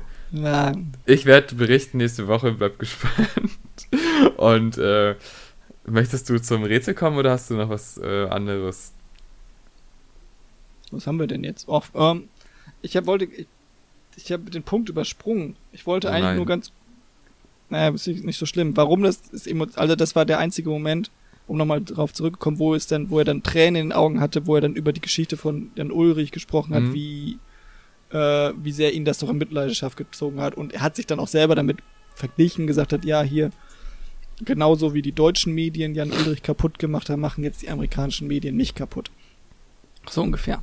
Also hat er sich wieder dann in die selbst in die Opferrolle geholt. Mhm. Ja, also zwei von fünf Sternen. Wow. Klingt gut. Keine Ahnung, ich fand, fand war jetzt nicht so. Ich habe mich hab's fürs Thema interessiert. Ich habe beide auch beide Teile mir angeguckt, aber hat mich jetzt nicht so überzeugt. Ähm, wir hab, könnten noch kurz, wenn du Lust hast, über mein Zapping-Erlebnis besprechen. Ja, klar. Ähm, ich habe so ein bisschen hier durchgesappt durch die Programme, äh, Langeweile, und dann sind mir so zwei Sportarten, die übertragen werden, so ins Auge gestiegen, so die ich das erste Mal professionell ausgeführt gesehen habe. Das, das erste ist äh, Spikeball. Kennst du Spikeball? Nein. Äh, warte mal, ich versuche mal, uh, das, das wollte ich nicht. Ich versuche mal Bilder zu zeigen. Dann, dann, wenn du das siehst. Es lädt. Ja, jetzt sehe ich's. Wow, ist das laut. Top 10 Plays. Nee, laut. man hört es zum Glück bei mir gar nicht. Okay. Äh, ich mache mal den Ton aus. Für unsere Podcast-Zuhörer, ich sehe eine Top 10 der besten Spikeball-Plays ja, genau. im Jahr das 2017 genau, das ist halt dieses, dieses, okay, ich kann es mal versuchen zu erklären, das ist halt dieses Ding, wo in der Mitte so, so eine Art kleines Trampolin ist.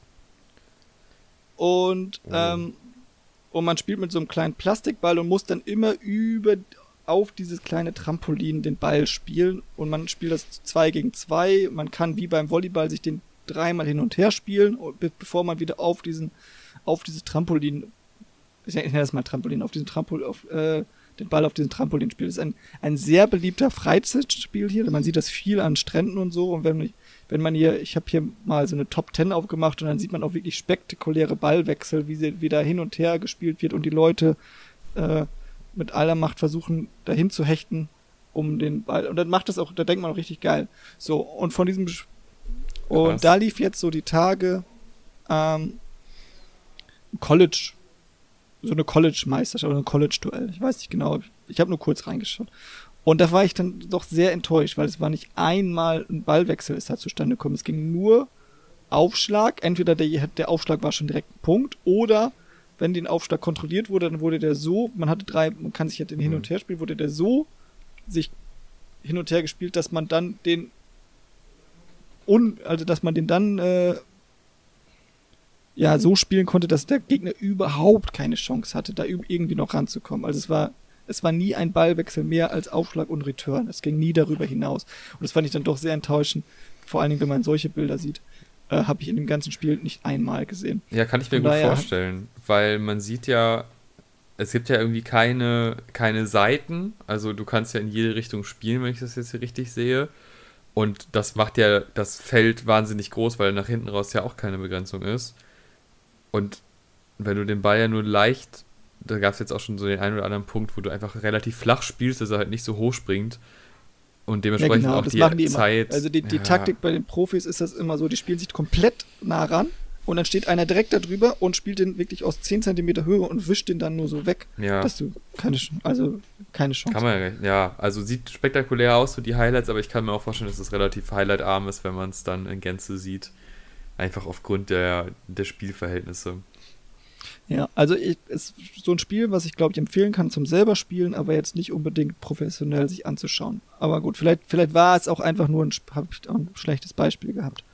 Ähm, ein zweites Spiel, wie vielleicht kriege ich das hier so, ist Cornhole, was ich gesehen habe. Corn, kennst du Cornhole? Hast du da schon mal was das von gehört? Das überhaupt nicht. Wobei ich das jetzt vom Sehen kennst her du, doch kenne, aber ich kenne meistens die Namen nicht von den Sportarten. Ähm, Ach Mist, jetzt habe ich das falsch. So, noch, jetzt sehe ich uns. Siehst du für uns? Jetzt sehe ich genau, Cornhole ist so ein beliebtes, ist eigentlich so ein beliebtes Barspiel. Man, ähm, Ich kann nur Korn holen. ja, man, das ist eigentlich so ein Spiel, was man sehr gerne. Gott, oh Gott. so, ich habe mal einfach nur so Bilder aufgezeichnet. Das ist nur so ein Spiel, was man, was man hier sehr gerne vor äh, vor den Bar, vor den, ja. ja, vor allen möglichen Kneipen. Eigentlich sind überall diese Dinger zu sehen. Ich hm. weiß nicht, in Deutschland vielleicht mittlerweile auch. Das ist kurz vereinzelt erklärt für die, für die Podcast-Zuhörer. Das ist, ähm, man hat, man steht sich gegenüber, heißt es so, vielleicht so fünf Meter oder so, vielleicht ein bisschen mehr. Und man hat so eine kleine Rampe vor sich, so eine kleine Holz, so eine kleine Holzrampe mit einem Loch drin. Und man, man nimmt ähm, ein, ja, oft Sandsäcke oder Reissäcke oder eben Maissäcke, deswegen Cornhole, äh, und muss sie dann auf die gegenüberliegende Rampe werfen und entweder, entweder auf, dass er auf der Rampe liegen bleibt oder noch besser in dieses kleine Loch reinwirft. Wenn man, wenn man es schafft, seine, seinen Sack in das Loch zu werfen, kriegt man drei Punkte. Wenn man es schafft, dass der, dass die, dass der, sein eigener Sack auf dieser Rampe liegen bleibt, kriegt man einen Punkt. Äh, ein ganz, ganz beliebtes Barspiel und es gibt mittlerweile auch Meisterschaften und das war jetzt auch bei Corona, standen die alle mit Masken da und haben, und haben diese und haben diese Meisterschaften gemacht. Und das fand ich tatsächlich schon ein bisschen ansehnlicher. Es war sehr, weil auch die so unglaublich präzise die Dinger da reinwerfen und dann gibt's dann auch immer so Konstellationen, wo du dann, äh, wo du den dann nicht nur so reinrutschen kannst, sondern wirklich, wir nennen es eine Airbomb, so den wirklich so reinwerfen musst, dass er direkt in das Loch reinfliegt. Also ohne dass er vorher auskommt und direkt da reinfliegt. Und dann, um dann am besten auch noch einen deiner eigenen Säcke, der so hängen geblieben ist, mit reinnehmt, aber nicht den gegnerischen Sack, der auf der anderen Seite der Kante liegt. Und das sind schon teilweise spektakuläre Würfe. Ähm, das kann ich schon mehr empfehlen. Hast du, hast du das schon mal gesehen, gespielt selber? Äh, gespielt nicht, gesehen ja, und ich fand es immer sehr ansehnlich. Und das ist so ein klassisches, also wirklich so ein Barspiel, was irgendwie, ähm, was man mal gerne ausprobieren würde weil einfach so Geschicklichkeitsspiele auf so einem recht kleinen Feld finde ich immer ziemlich geil. Ist das mittlerweile auch in Deutschland vor Bars teilweise? Ich bin jetzt die letzten Monate wenig im Bars gewesen, aber ähm, ich, ich kann halt sagen, ich habe es mal gesehen, vereinzelt. Das ist jetzt, äh, ich bin jetzt auch nicht so der Bargänger, aber es kommt vor, dass es sowas gibt. Äh, das ist aber meistens auch in den Bars, wo es relativ viel Spielangebot gibt. Also du wirst sowas nicht vereinzelt finden. Zumindest. Eher so draußen auch, wenn, wenn dann ist es immer Ja, ja, genau. Wenn du so, so einen Biergarten-Gedöns hast und dann ist da noch was in der Ecke. Äh, wenn drin auch der Billardtisch steht, dann steht da dann noch neben dem Kicker so ein Teil. Ähm, gibt es auf jeden Fall vereinzelt, ähm, aber jetzt ist das ist noch nicht so häufig, ist noch nicht so etabliert, würde ich jetzt mal sagen. Zumindest in NRW habe ich das jetzt noch nicht so oft mitbekommen. Aber ich kenn's. Und Fand ich auf jeden Fall ganz cool. Ja, also kann man, kann man, konnte man sich, konnte man sich besser angucken als Spikeball irgendwie, obwohl es am ersten Augenblick weniger spektakulär ist, aber es hatte mehr äh, Schauwert. Ähm, ja, meinetwegen können wir zum Rätsel rüberkommen. Ja, wahrscheinlich etwas, was man sich gar nicht anschauen kann, weil du es so größtenteils frei erfindest. Äh, vielleicht aber doch. Ähm, ich weiß nicht, was der aktuelle Stand ist. Ich kann nur sagen, dass ich in letzter Zeit ein bisschen abgeliefert habe beim Raten. Also es war nicht schlecht. ähm, ich glaube, du hast, ausgeglichen. Ja. Aber ich, ich stehe ja, ich habe ja bei deinen Rätseln bisher immer ja, Die Schwierigkeitsgrade der jeweiligen Rätsel sind ja auch relativ unterschiedlich. Aber es geht da ja hauptsächlich um, äh, um den Spaß. Ne? Naja. Ähm, da könnte ich jetzt noch weiter drüber ausführen, warum es jetzt nicht, aber egal. Ähm, ganz kurz, ich habe wieder die schöne Kategorie rausgeholt. Und zwar stelle ich jetzt Jan eine ungewöhnliche Sportart vor. Ach. Und er muss erraten, mhm. gibt es diese Sportart tatsächlich oder entstammt sie meiner Fantasie? Ähm, und zwar diesmal habe ich mir eine Sportart rausgesucht, slash ausgedacht, äh, aus Italien. Wir waren ja die letzten beiden Male in der Schweiz und jetzt mhm. sind wir noch mal ein bisschen weiter nach in, in den Süden gegangen und zwar äh, Pala Sergio oder irgendwie so äh. Pal, Pala Kercio irgendwie so irgendwie so ähnlich. Ähm, was ja, wenn du schon so offensichtlich abliest, ist es entweder so ein ganz fishy Trick oder halt einfach der naja, machen ja, wir weiter. Italien, ein meint Italienisch ist nicht so. Ja, gut. aber wenn du dir Sportart ausdenkst, hättest du wahrscheinlich sowas gesagt wie Rom. du kannst ja auch mal einen Sportart aus okay. aussuchen. Auf jeden Fall, es geht. Okay, ich versuch's mal, äh, versuch's mal einfach zu erklären, warum es in mhm. diesem Sp Spiel geht. Man spielt meistens 4 gegen 4. Ähm, und das Spielfeld besteht aus zwei Kreisen. Ein inneren Kreis, der meistens so etwa ein Meter an Durchmesser hat. Und einen äußeren Kreis, der, ich glaube, fünf, fünf oder sechs Meter Durchmesser hat. Ähm, Im inneren Kreis steht ein Fänger. In den äußeren Kreis oder um den äußeren Kreis herum stehen drei Passgeber. So, das Ziel ist es von diesen Passgebern, einen Ball zu dem Spieler im inneren Kreis zu werfen. Wenn du das schaffen, kriegen die einen Punkt, also zu passen.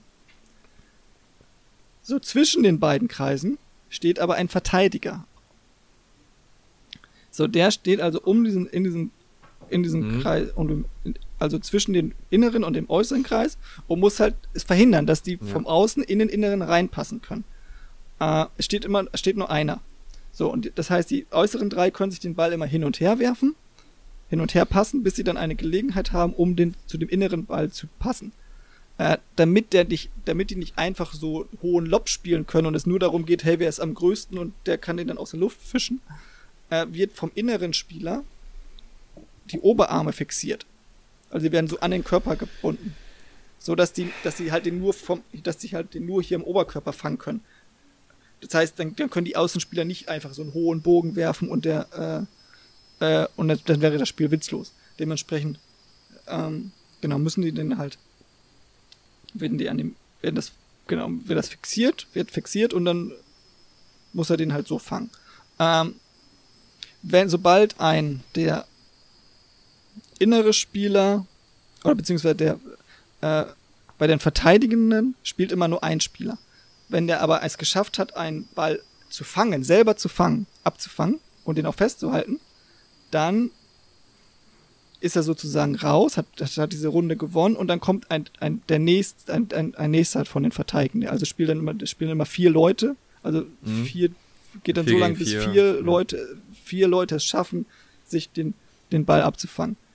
Äh, und dann ist diese Runde vorbei. Und die anderen müssen, und, und, und das wird halt gezählt, wie viele wie viele Punkte die anderen Mannschaften in der Zwischenzeit geschafft haben. Also immer wenn die es schaffen, dass der Fänger wirklich einen mhm. Ball fängt, kriegen einen Punkt und das wird dann halt am Ende aufaddiert. Äh, das ist so grob, grob äh, das Konzept. Das wird viel in, in, in, Hallen gespielt, aber auch auf, am Strand ist es auch beliebt. Wie groß ähm, ist der Kreis? Äh, der innere oder der äußere? Beide. Der innere ist so ungefähr so groß wie so ein Hula-Hoop-Ball sieht das so aus. Ich glaube, so ein knapper Meter oder so. Und der äußere. Ähm, Also der nicht, innere ist dann mehr so zum, da musst du stehen. Und hat, also da ist jetzt kein, kein großer Bewegungsspielraum. Nee, genau, der steht da Der und muss ist quasi der der und der, man muss dazu sagen, der, der, der Verteidiger darf auch nicht in diesen Kreis, äh, darf den auf, auf darf, darf den niemals betreten oder Ja. Ja. der muss immer draus. Und der äußere ist, mh, ich weiß nicht, fünf, fünf Meter oder so, Mhm. fünf, sechs Meter ungefähr. Okay. Ähm, ist, das, ist das europäisch etabliert? Wieso habe ich da noch nichts von gehört? Also ich habe es bisher nur in äh, Ital Italien, also auf italienischen. Und italienischen Stränden und anderen Stränden Europas nicht. Weiß ich nicht. Ja, Ja. also das kommt zumindest den Ursprung, ist es jetzt noch kein globales Phänomen. Ähm, ich glaube, das gibt's. Ich bin mir nicht sicher mit deiner komischen. Mit dem. Also, das kommt mir ein bisschen. Weil im Endeffekt kann man ja einfach sagen, du musst den Ball auf Brusthöhe fangen, dafür brauchst du nicht. das, Ne? An sich. Vor allem, wenn du es an Stränden spielen möchtest, äh, wirkt es auch ein bisschen. Ich glaube nicht, dass jeder. Ja, jetzt habe ich hier nur das Seil mit und dann machst du dir mal da Das geht dran. relativ einfach. Ja, du musst einfach nur in irgendeinen Gürtel oder irgendwas haben. Du musst ja einfach nur einmal hier. Ja, du kannst einfach sagen, man darf nur in dem Bereich fangen. Fertig. Äh, Ja. aber gut. Ja, da gibt's natürlich dann kann auch, man auch. Ja. Ähm, Aber es ist, glaube ich, dann für, für Prof wenn man das wirklich dann noch professioneller ist, ist es halt Ja. einfacher. Das, das ist, also die Ich Sportart, glaube, deswegen macht man das. der, der Fakt ist, äh, die Sportart gibt es. Sage ich. Lieber Jan, Nein, Luke. da bist du leider meiner Fantasie. Deiner, Äh, ich weiß es nicht, ob die, also, die Sportart tatsächlich gibt, aber ich glaube nicht. Ich habe sie nie gefunden. ähm, Scheiße. Ich habe mir so eine Sportart tatsächlich mal, ich, mir ist sie wieder in den Kopf gekommen, weil ich mir die mal als Fünf- oder Sechsjährige ausgedacht habe, dieses Spiel. Oh. so, zi- sogar so, so ziemlich in dieser Art und Weise. Ich habe sie jetzt mal ein bisschen ausgefeilt. Mhm. Also das, diese Version mit den angelegten Armen gab es damals noch nicht. Ähm, Das war total Aber- unauthentisch. Das Problem ist, ich dachte, du hast so Struggle gehabt, diese Stadt auszusprechen. Du denkst dir nicht eine Stadt aus, die du nicht aussprechen kannst. Du guckst das dann so pseudomäßig am Laptop nach. Aber ich bin darauf ich eingefallen. habe einfach nur, ich habe einfach nur auf Deutsch Kreisball auf Italienisch. Du bist ein, ein Fiesling. Und da kam dann der, ich weiß auch nicht, wie man das ausspricht. Ich hab Ja, das hat man gemerkt, dass du das nicht weißt. Pallakersch. Warte mal, ich kann es ja sagen. Ah, nee, ist egal. So, ähm. Ähm, Ja, ja bin ich jetzt auf diese, Ja. auf deine Dummheit bin ich reingefallen. Ja, das war, das war damals. Aber ich habe das. Problem, ich habe damals irgendwie das versucht, dann mit meinen Brüdern zu spielen, aber die hatten alle keinen Bock zu. Deswegen weiß ich nicht, ob das, ob das ein Spiel ist, was Spaß macht oder Ja, nicht. ich- hab's ich- der- Also ich finde die Idee mit so drei Leuten und einer, also es ist ja quasi blinde Kuh. Ähm, heißt das Blinde so? Kuh nee, doch auf- auf- nee. auf Kopf, oder? Wie heißt das denn? Schweinchen in der Mitte, das ist die andere Tiersportart. blinde Kuh. Naja, Schweinchen in der Mitte, ähm, das ist ja, basiert ja auf demselben Ding, so man muss, nur da darf man halt drüber spielen. Und ich bin mir nicht sicher, ob der Mensch in der Mitte so viel Spaß hat, der einfach minutenlang wartet, bis endlich mal der Pass in die Mitte kommt. Aber für die drei da außen ist das bestimmt eine Riesenfreude und für den Jäger. Ja, man kann ja, man kann ja eine Shot-Time machen. Man kann ja sagen, hier 30 Sekunden und dann muss der Pass kommen. Ja, man könnte auch, kennst du diese Netze vom, ähm, von diesen Disc-Golf-Sachen? Wenn das in der Mitte wäre und darum wäre das dasselbe Spiel, dann hätte man, glaube ich, einen spannenderen Würde auch Faktor. gehen, ja. Ja, in ein, zwei Jahren Stimmt. ist es äh, überall etabliert. Wir kümmern uns drum. Können wir mal, können wir mal etablieren, ja. Fände ich cool. Gut. Aber gute Idee. Bin ich tatsächlich drauf So, reingefallen. Jan, dann ist deine Streak halt auch endgültig Ja, besiegt. ich bin wie Oder- äh, Werder Bremen. Und Abstiegsbedroht nächsten Mal- und die, die Serie ist gerissen. Beim nächsten Mal hast du dann wieder ein Rätsel für mich. Ja, ja es, sind, es sind tatsächlich sogar neue Lines rausgekommen, die Sportinhalt äh, haben. Ich habe direkt äh, doppelte Vorbereitung machen können. Einmal für den Musikpodcast und gleichzeitig dachte ich, ach, die muss ich mir auch noch rausschreiben. da, da wird sich jemand freuen. Sehr gut, da freue ich mich drauf. Also Okay. darf ich euren Podcast mir nicht anhören. Die richtig? nächste Folge, äh, wobei, ja, naja, machst du eh nicht, oder? Also von daher ist schon okay. Hm. Sonst bist du halt einfach mal vorbereitet auf das Quiz, ist ja auch nicht so schlimm. Na gut, ähm, Meinung gerne in die Kommis äh, auf YouTube. Ähm, wie gesagt, man kann uns überall jetzt auch streamen, das ist natürlich sehr praktisch. Dann kann man sich nämlich auch runterladen auf Spotify und Co. Und wir bedanken uns fürs Zuhören. Bis zum nächsten Mal, dann mit DFB-Pokal und vielen weiteren Dingen. Tschüss. Tschüss.